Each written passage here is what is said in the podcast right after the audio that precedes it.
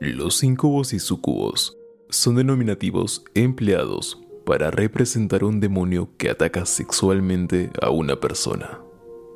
Los incubos responden a la anatomía de un varón, mientras su contraparte, sucubos, presenta la composición anatómica de una femina.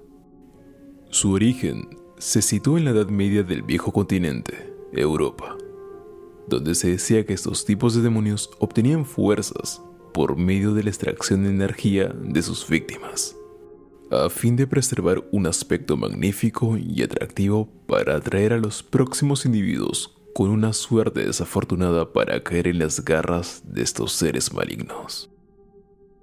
El siguiente caso presenta una posible relación con lo explicado anteriormente. Sin embargo, aquello queda en un juicio crítico propio. Pues será usted quien defina lo que pudo haber sucedido en dicho evento. En el año 1974, en Estados Unidos, específicamente en Culver City, ubicado en California, existía una residencia habitada por Doris Bitter y sus cuatro hijos. La mujer era viuda, presentaba una vida tranquila en compañía de su familia. Sin embargo, de un día para el otro comenzó a presentar vivencias de terror. Ella aseguró haber sufrido eventos paranormales y se contactó con un grupo de expertos de parapsicología de la Universidad de California. Si bien los factores secundarios para solicitar la ayuda de este equipo fue el escuchar sonidos extraños, objetos cayendo, golpes bruscos en diversas habitaciones, la sensación de incomodidad y percibir una energía negativa contundente, el motivo principal recayó en que aseguraba ser abusada física y sexualmente por un ente invisible todas las noches en su dormitorio. Inicialmente, los expertos señalaron a la mujer como una enferma mental que tenía trastornos psicológicos severos y que dicho evento había sido producto de su imaginación, posiblemente originados por traumas en su niñez, adolescencia o adultez. Sin embargo, estas hipótesis quedaron en segundo plano.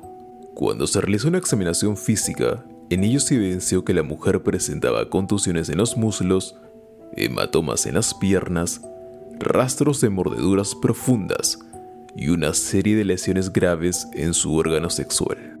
Con dichas pruebas recolectadas, inmediatamente el experto Barry Duff, quien estaba al tanto del caso y tenía un conocimiento amplio de situaciones similares de asaltos sexuales ocasionadas por entidades demoníacas, decidió realizar entrevistas a profundidad a los miembros de la familia, es decir, a los cuatro hijos, una pequeña de seis y tres hombres de 10, 13 y 16 años, y evidentemente a Doris Bitter, con el fin de obtener información precisa y cercana al contexto aparentemente paranormal.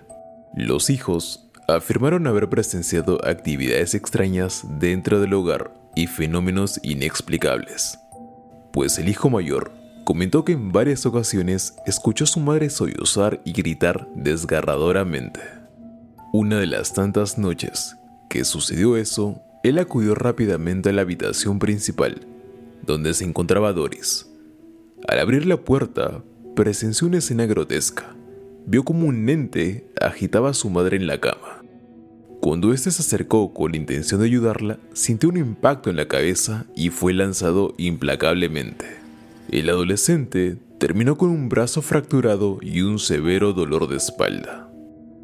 A continuación, la interpretación, algunos de los fragmentos extraídos de la entrevista del hijo del medio, Brian Harris.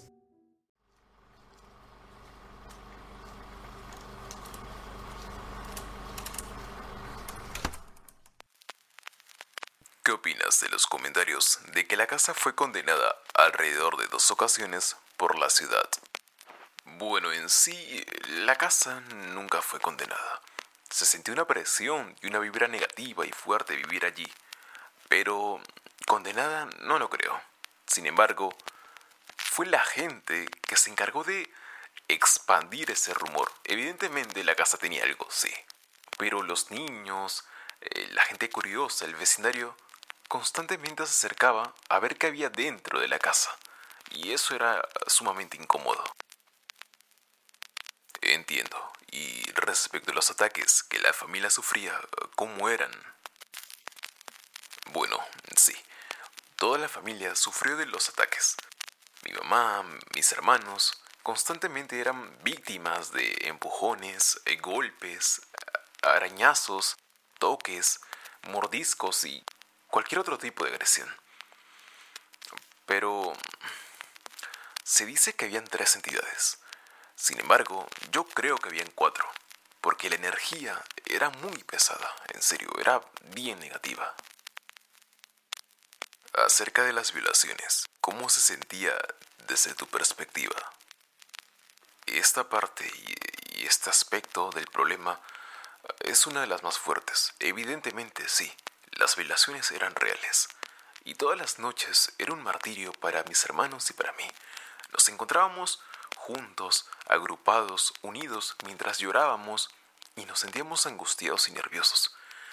Evidentemente, escuchar a tu madre llorar y pedir ayuda y que nadie pudiera salvarla es feo. Es... no sé ni cómo explicarlo. Además, las cosas siendo arrojadas, ella gritando y Posteriormente salía de su cuarto y tenía todo el cuerpo maltratado, golpeado, con moretones y no, realmente fue una experiencia inexplicable. Por último, ¿qué opinas del equipo de investigación cuando acudí a tu casa?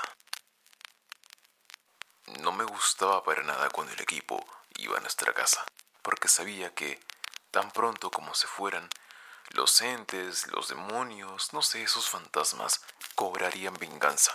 evidentemente, ¿quiénes serían las víctimas? Exacto. Mi mamá, mis hermanos, yo. Era todo un caos porque las cosas se comenzaban a mover, a agitar, saltaban de un lado para otro, las ollas de las sartenes, los platos, los cubiertos. Era todo un caos.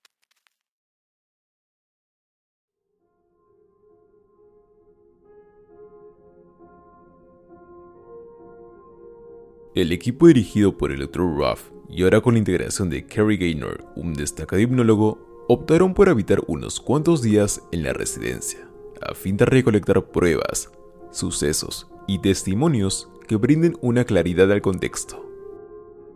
Tras el pasar de los días, tomaron múltiples fotografías que durante el paso de los años se volverían famosas. En ellas se apreciaban unas luces blanquecinas brillantes y misteriosas, las cuales se situaban alrededor de Doris, como si su presencia atrajera dichos entes. Posteriormente, los días y semanas se estaban volviendo largas para la familia, pues la actividad paranormal incrementaba y no se encontraba una solución efectiva para erradicar a los entes malignos. Se registró múltiples retratos de las luces que se vieron en un inicio en las fotografías, aumentaron su presencia y se movían rápidamente en cada foto diferente tomada de manera consecutiva. En una de las ocasiones que el equipo se encontraba investigando, escucharon inesperadamente un grito proveniente del dormitorio. Doris gritó con fervor, Se encuentra en la habitación. De inmediato, los expertos corrieron velozmente, prepararon las cámaras y tomaron las fotos donde se apreciaban los estallidos de luz blanquecinos. Eventos como estos y el desorden de las cosas del hogar eran constantes y hacían de la residencia una verdadera catástrofe.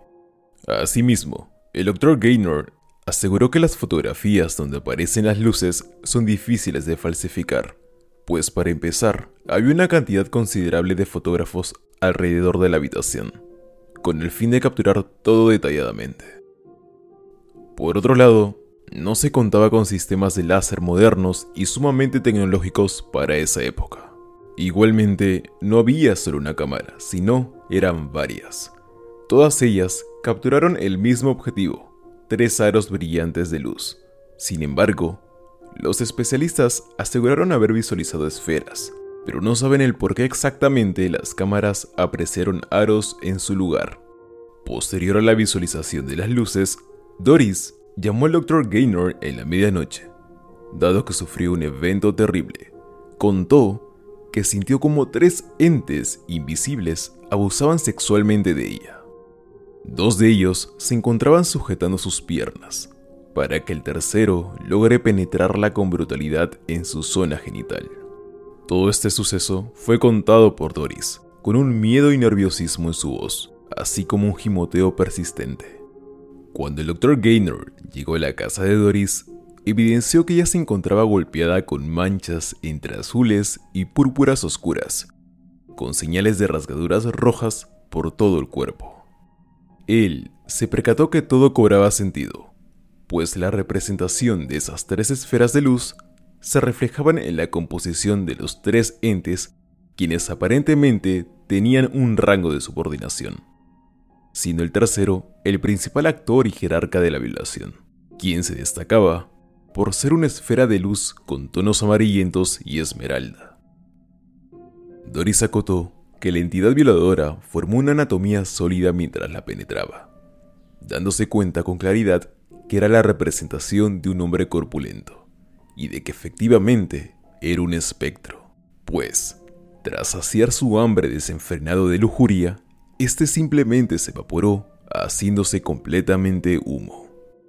Ante dicha situación, los especialistas desafortunadamente no llegaron a tiempo con el fin de ver el ataque sexual del ente. A pesar de ello, el Dr. Gaynor recordó un suceso, el cual dejaba incompleta efecto y veracidad lo que Doris decía, pues días previos al incidente, ellos vieron cómo las esferas de luz formaban una cabeza, seguidamente unos hombros, piernas, así como un tórax, hasta el punto de moldear una silueta humana.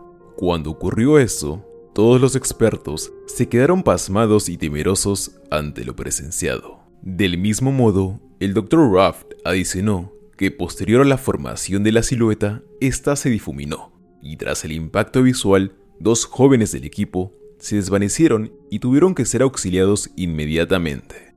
Después de una serie de sesiones en la residencia de Doris, no se logró ya resultados claros o concretos, pues no sabían por qué o cuál era la razón de que estas entidades dañen a la mujer, generando que la condición física y mental de ella empeore vertiginosamente, llegando al punto de tener aproximadamente tres embarazos psicológicos.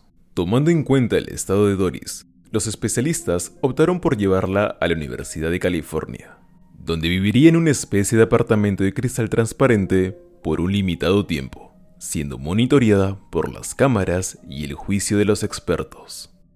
En aquel lugar, suscitó una de las agresiones más aberrantes. De un momento a otro, el cuerpo de Doris comenzó a moverse involuntariamente, como si alguien estuviera controlando sus movimientos y obligándola a realizar poses sexuales.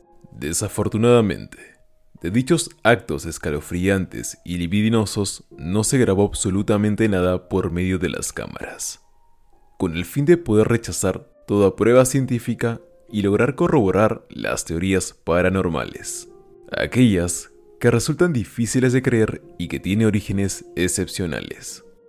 Se siguieron realizando una infinidad de pruebas, dentro de ellas métodos de hipnosis, donde se descubrió que Doris había sido víctima de abuso sexual en su etapa infantil, corroborando hasta dicho momento lo supuesto en un inicio por los especialistas. A partir de aquel descubrimiento, se originó una división de dos grupos entre los investigadores. Por un lado, estaban los que aseguraban que todo era producto de trastornos mentales y con fundamentos que solían limitarse a lo psiquiátrico, así como ciertos puntos que podrían ser respondidos únicamente por teorías parapsicológicas.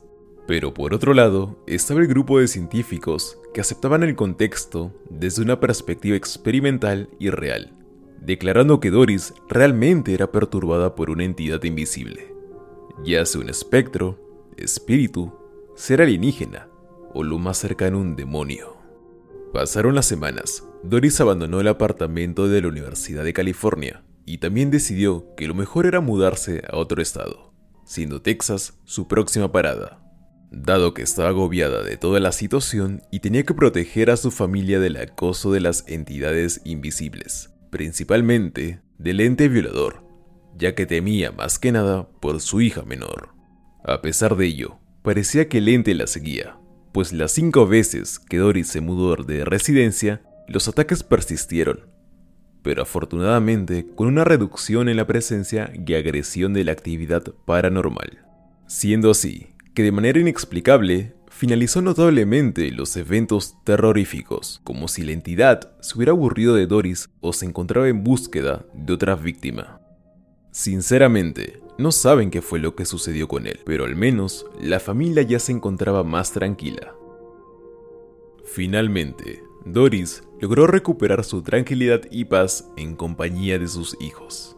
Sin embargo, tiempo después se enteró que tenía cáncer, enfermedad que provocó su muerte a mitad del año 2006.